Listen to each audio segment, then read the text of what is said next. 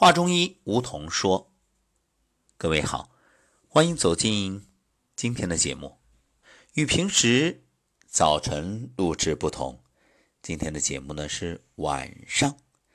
虽然录制时间不同，但是感受是一样的。无论早晚，都能给你健康。是的，健康无论早晚，养生也无论早晚。”所以，当你听到今晚的这档节目，立刻觉醒，开始养生的时候，一切都来得及。那么，今晚我们邀请一位嘉宾走进节目，和大家一起聊聊养生那点事儿。这位嘉宾呢，也是我在上古养生之道课堂的同修，来自北京的何丽娜。丽娜，晚上好。晚上好，梧桐，大家晚上好。好的。很高兴今天丽娜再次走进节目，还记得上次走进节目聊的内容吗？记得上次是本欲度众生，反被众生度，是去年十月份在天津预科班结束的时候，然后对我触动特别大，然后咱们一块做的那次的采访。嗯，不知不觉已经半年了，从冬天到夏天，这半年你觉着自己？最大的收获是什么？我的收获特别多，真的是一言难尽。我家里人，嗯，周围的朋友，尤其是我自己，身心都得到了特别巨大的改变。然后我周围的朋友呢，说远一点的，就是前两天你们刚刚做完的那期节目的老者，是我的邻居，是我朋友的爸爸。他呢，在跟课了一段时间之后，一一年耳朵就听力不好，到现在恢复了听力，真的是很多奇迹在我们这个课堂上，还有在我们这个方法当中得以实现。嗯，还有很多例子，对，还有很多例子。虽然我接触的人不是特别多，但是也是不胜列举了，已经是。嗯，是的，而且我觉得一切好像是天意。你看。去年你是在天津预科班走进课堂，那今年同样是在天津，又把先生请进了课堂。对，是的，嗯，因为呃，我觉得他之所以走进课堂，是源于我给他调过两次，仅有的两次身体，一次是给他调完之后，他连着三天吐出来深色的血块。然后，嗯，就是每次给他调完之后，他的血压是平稳的，能够降到正常的值。以前他是低压比较高，然后吃了降压药，一直也没有办法降下来。当我给他调完之后，就恢复正常，能保持五天到七天的这样的时间。然后还有就是。我给他调完第二次的时候，他的耳朵里边掏出来一个特别巨大，说得有沙果那么大的一个耳屎，反正他会觉得他自己，他一开始不相信我给他调理这种效果，后来走进课堂之后，呃，很多同学啊，嗯，也都说他肺应该是有一些问题，然后他才好像完全确信了。之所以走进课堂，应该是一种好奇。然后走进课堂之后呢，他是完全笃定的相信了，而且现在跟着老师又在进一步的去学习，比我走在先了。所以走进课堂是真正觉醒了。那如果说当初你自己没有参与这个学习的话，如果先生偶然的吐出血块，你是不是也会很紧张啊？对呀。他当时吐出来的时候，他自己很紧张，但是我就是很心有成竹，告诉他我给你调的。他说不可能吧，你就给我，嗯，也没怎么着呀。我说肯定是我给你调的，然后连着三天吐出来，嗯，我是心里边特别的笃定自信，对，然后也不再担忧。其实我是一个非常就是在乎家人的人。就是孩子一生病啊，我会特别的紧张。我永远记得孩子第一次输液的时候的样子，他哭，我是跟着他一直哭到底的。嗯，所以走进课堂之后才明白，原来当初那些做法是错的，让孩子输液啊，这些是吧？对，对，嗯，还有就是为人父母不懂医为不慈，为人子女不懂因为不孝。现在我们把这一个医术学了之后，不管是对待家人的大病小情，我的心里都非常的安然，然后就不再有那些担忧啊、急躁啊、害怕呀，那么多那些不良焦虑的情绪出现了。嗯。所以，其实很多我们的观念啊，都是被一些呃固有的成见的误导。比如说，你刚才说先生吐出血块，我就在想一个画面：我们总是看一些电影啊、电视剧啊，好像都有一个桥段，就是好多会有这样的桥段，就是哎呀一咳嗽，然后马上拿个手绢捂着嘴，然后再一镜头一一一转换，就是手绢上有血丝。然后好像这就得了绝症，似乎就不久于人世，马上就很紧张，有这个印象吧？对对对，是。嗯。但是他的血块吐出来的是清晨、早晨的时候，就是相当于第一口、第一口的那个排泄物。嗯。然后呢，是夹在粘痰里边裹着的。嗯，而且是每天吐出来一点，每天吐出来一点，他身体上没有那些不舒服的反应，嗯，平时也没有咳嗽，所以呢，他会不信。而我知道那是肺里边、肺腔里边的垃圾，嗯，经过咱们的这种气血导引的排，呃，气血的导引，然后是一个自然的排泄的一种反应。嗯，对，是的。所以在这里呢，我们也给各位听友一个提醒，就是。因为生活当中啊，经常有人，无论你是吐出血块，或者说女性啊，有些时候会排出血块，其实这个时候啊，不用紧张，反而觉着这应该是好事。为什么？大家想一想，这血块你在身体里好还是排出来好呀？只能说明平时他这种瘀滞，因为气滞则血瘀，呃，把它排出来了，自然就通畅。好，那今晚呢？对。嗯，丽娜，对，一定是要排出来。我打断一下，好的的话，一定是要排出来。就是包括我给孩子们调理身体，嗯，前两天，呃，就冬天的时候，天气特别冷，然后我觉着，呃，就孩子跟我讲，全班的同学基本都快病倒了，然后要请请假，一大半都不来了。然后我就在那个时间给他调理了一下身体，那时候他身体里边也是有寒气的。然后我调完之后，他连拉了三天肚子，然后就一冬天没有任何矛盾，他自己就很很恼火的。我们同学都请假了，请了一星期，我为什么不生病？我做错了什么？我也想请请假生病 特别逗。嗯，好可爱。嗯，是。所以其实就像丽娜刚才所说的，就是通过调理让孩子，嗯。就排出来了，通过这种拉肚子的方式。所以，如果没有学习过中医的家长，可能就会觉着孩子一拉肚子啊就很紧张，马上用药去止泻；一咳嗽啊很紧张，马上用药去止咳。实际上，身体本身这都是他正常的反应，就是他不需要的东西，他就要通过一些方式排出来。所以，与其盲目的止泻、止咳、止咳，不如呢真正用心的。听身体的声音。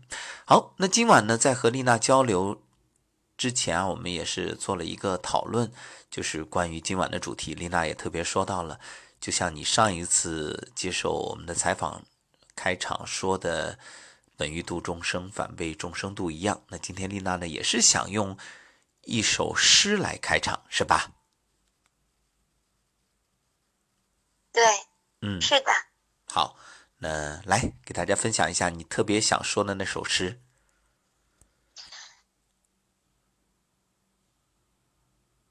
嗯，就是问天何时老，问情何时绝，我心深深处终有千千结。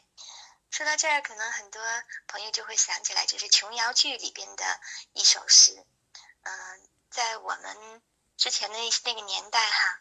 呃，无论是《红楼梦》里边的林妹妹，还是琼瑶剧里边的，呃，这些美丽的可人，每个人物不都是这种多情、多愁善感、见花落泪的这样的一些女性唯美的形象？我小的时候也特别受这些女性的影响。也特别特别的喜欢她们。然后尤其是这四句话，在我的心里面呢，一直是印象很深的。可是学了中医之后，我才知道，如果您心里边有多少结，身体里一定就会有多少结节。所以中医一直治病，就是说万病由心生，治病要先解心结。我们的心结打开，才能够面对周围的人、周围的事，有一个敞开的一个态度，才能够更好的处理周围的人和事。而且，就是，而且就是呃，这个女性的特质就是容易多愁善感。但是多愁善感呢，就是最最伤的一个器官就是脾。以前我对脾就是没有学中医之前有完全没有概念，好像每一次去看中医大夫的时候，几乎每一个人都会带上一句：“你脾胃不和呀，肝气过旺啊，怎么怎么样的这种。”那好像每个人都会有这个脾胃不和的问题，但是我一直就不知道这个脾是。有什么作用，或者说它在五脏五脏当中起什么样的一个作用，这是我原来不知道的。然后再有就是后来，女性朋友里边，经常会有一些现在美容特别盛行，很多女人眼袋一大了就去割眼袋，皮肤一松弛了，然后就去添堵玻尿酸，还有呢就是包括身形呀。去做一些一些手术啊，都是非常常见的。但是，我现在呃想要跟大家说的呢，就是脾胃是我们特别重要的一个器官。我刚才说说到的眼袋大啦，皮肤松，包括脸上的皮肤，还有身上的皮肤变得松弛，包括腋下的皮肤松弛，也就是全身的皮肤松弛，都跟脾胃是有特别大的关系的。所以我觉着，我们如果大家都讲究因果，就像有一个 有一个堪布，他曾经问过我，这个果子是哪儿来的？我们很多人都会说是树上结的。那么这个树上为什么会结果子呢？我们就看到它的树根里边长的，它有足够的营养长起来的。那它竹树树根里边为什么会有这个长出来这个树结这个果子？是因为它之前有了这个种子。所以，当我们的脸上出现我们认为不够美、不够漂亮的一些事情的时候呢，我们只在面子上做这些工作是没有用的。割了之后还会长，松了添了东西之后呢，它会变得更松、更垮、更不成样。所以，我们真正要做的，就是在根上，在因上去找原因，真正的把我们的脾经调起来，把我们的脾胃调强壮，然后这些问题就都会迎刃而解了。其实去年我有一个朋友，他就是想要做割引带的手术，然后就被我被我给制止了。我觉得他经过这一年的调理，应该我因为他在美国啊，然后我看他照片是有一定的改善，嗯。过两天他回来之后，我看一下他的情况。嗯，好，确实，正如丽娜所言，一切都是种因得果。其实想想，当我们在脸上动刀啊，或者用一些方法去做所谓的整形也好、美容也好，那想一想，那如果说现在是一棵树，这树叶发黄，你会不会在树叶上？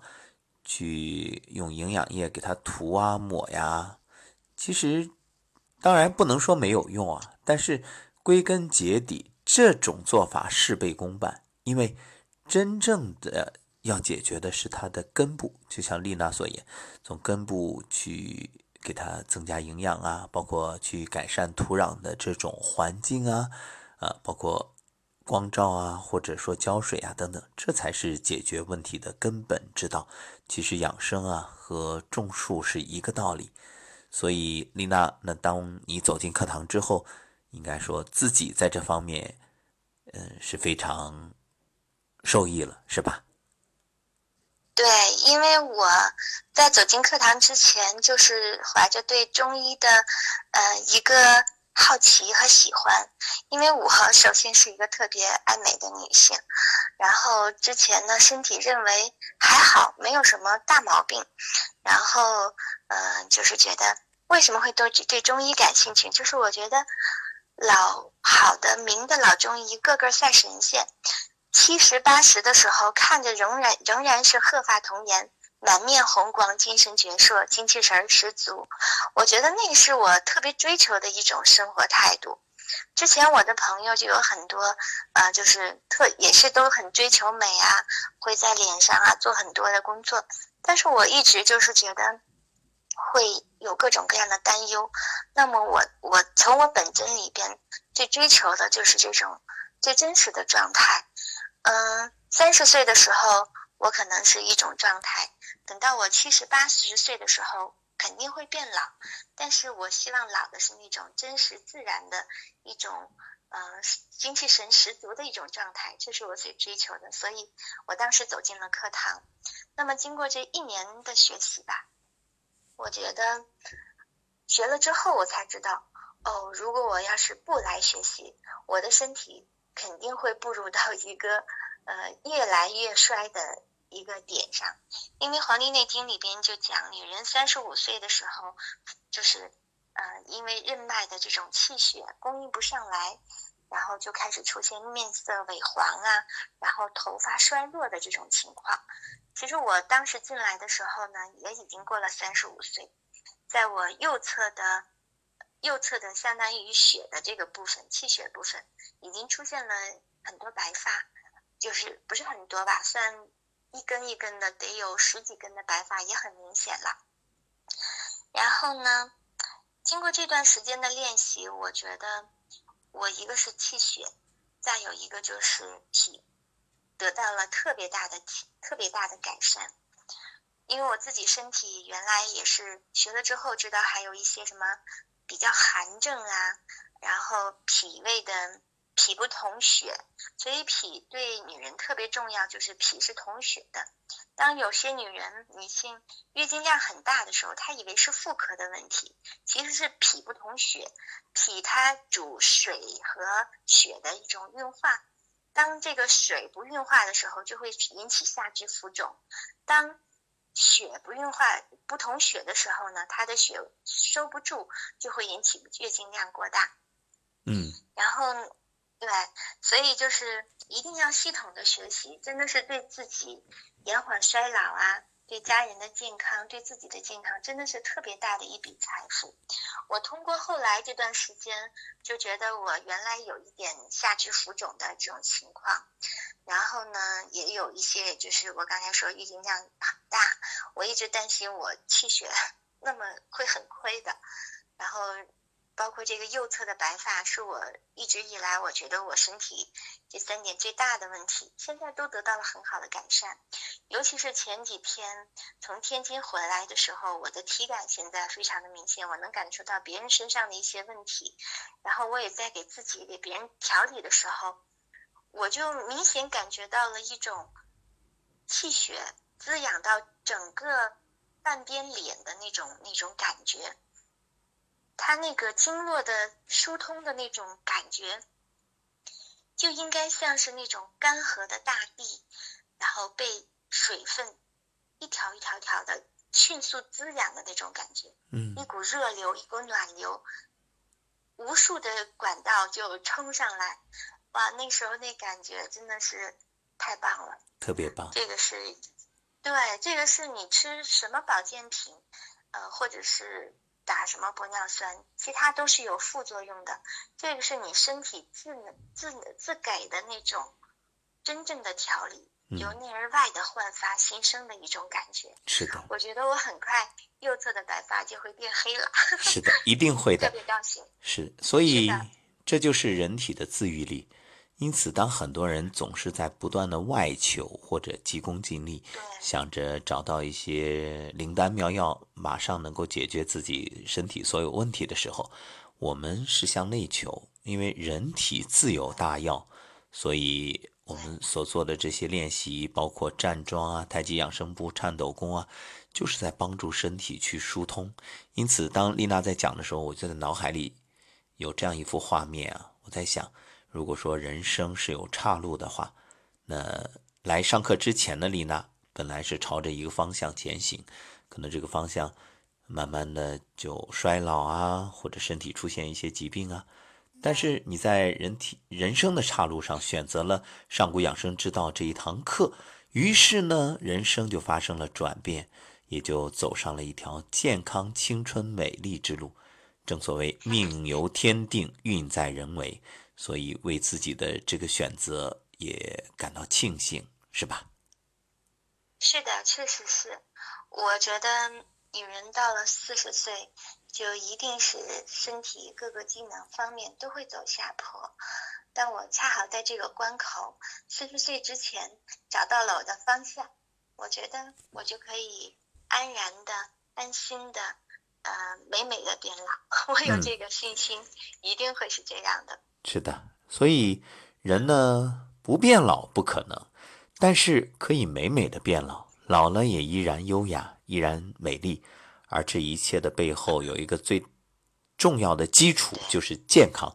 因为人只有健康了，气血充盈了，健康对，气血充盈，经络畅通，这样才能到老了也依然美美的，嗯，优雅的，风度翩翩的。对，是这样。嗯，我刚才在举例子的时候就讲到了。我感觉当时自己就像一片地，干涸的地，然后瞬间被自己的气血充盈了，那种感觉哈。其实我最近又学了老师另外一个易经的课程，易经呃它里边分出九宫格，其中呢这个坤卦就代表女性，坤代表女性也代表土，那我觉着。我们我刚才说了很多，就是怎么样要怎么样要养好我们的脾，脾呢会影响我们整个女人的容貌、身形，还有心态各个方面。我认为对女性来说最最重要的一个器官就是我们的脾胃，然后养好脾胃，我们就很很能够。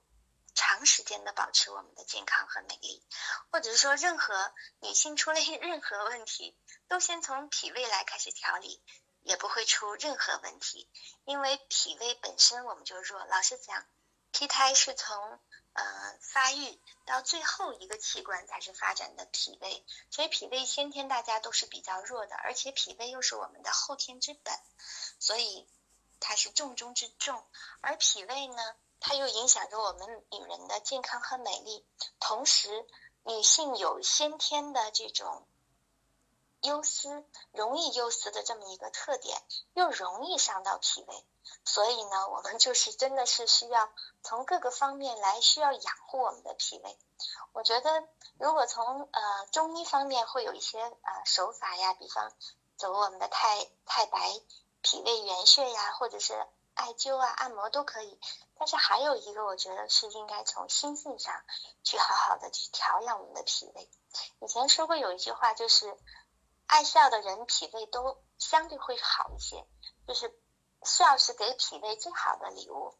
还有呢，就是我们要学大地，既然易经在呃坤卦里边把土地、大地比比喻为女性，肯定是有它特别。